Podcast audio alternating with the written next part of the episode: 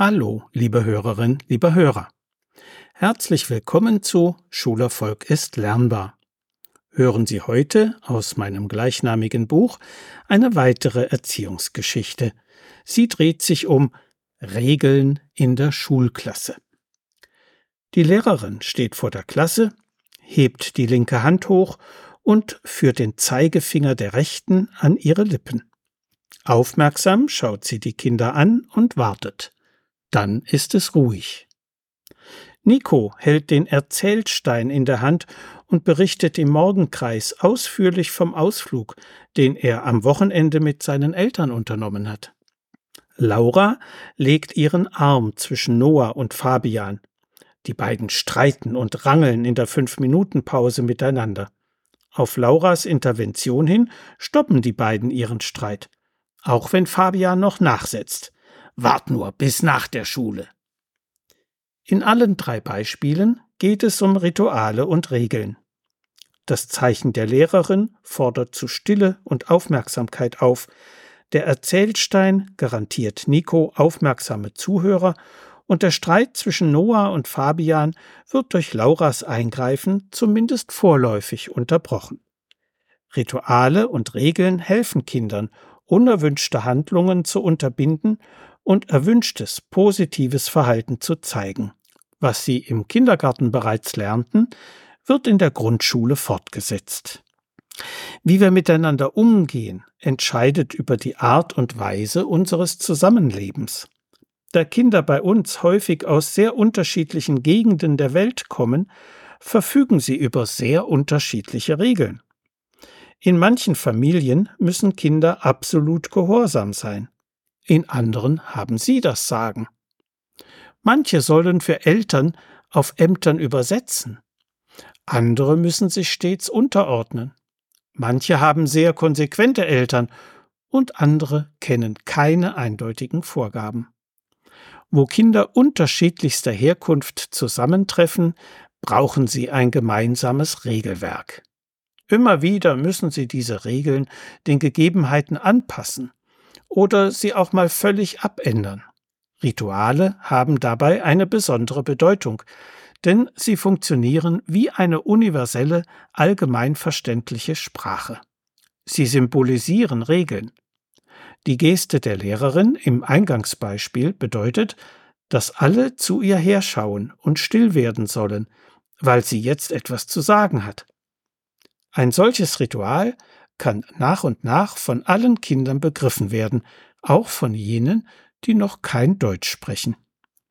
Der Erzählstein in Nikos Händen strahlt den Anspruch auf Ruhe und Zuhören aus, den der kleine Erzähler braucht, um seine Erlebnisse mitzuteilen. Er ist das Ritual für die Regel, wer mich in der Hand hält, hat das Wort. Jeder andere ist still und hört zu.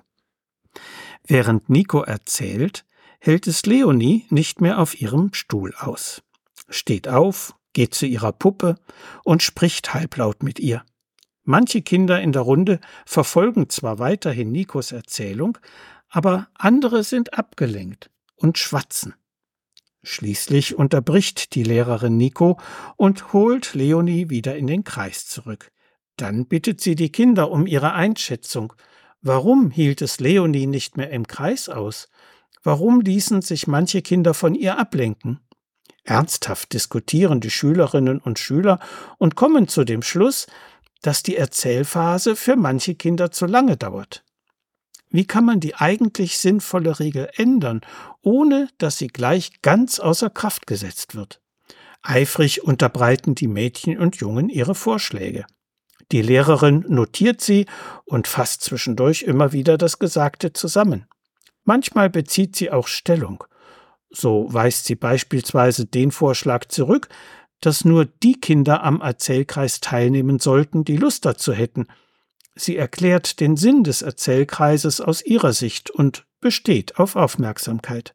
Am Ende wird die Regel in dem Sinn ergänzt, dass jemand, der das Stillsitzen nicht mehr aushält, nach einem Zeichen an die Lehrerin leise an seinen Platz gehen kann nach kurzer Zeit aber wieder in den Morgenkreis zurückkommen muss.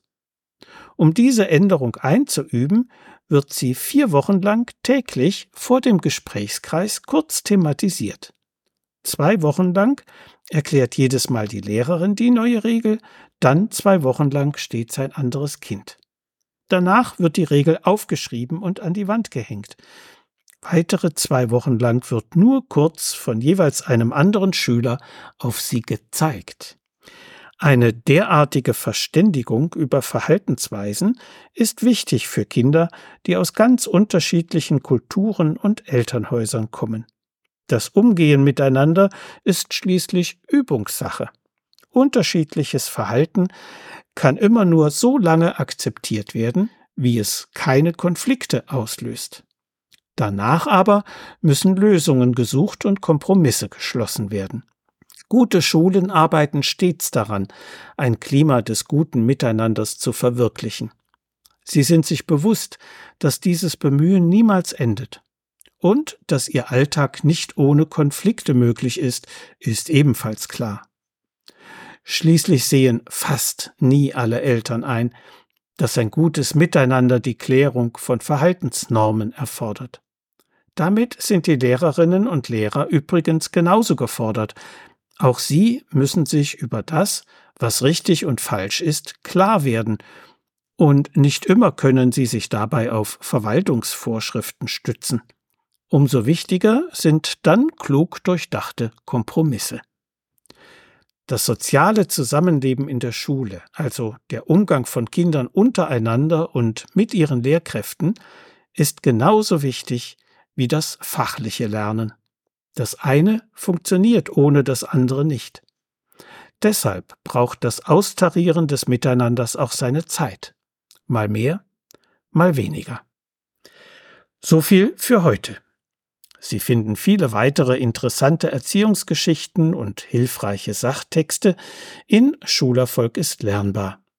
Erschienen im Medu Verlag Dreieich.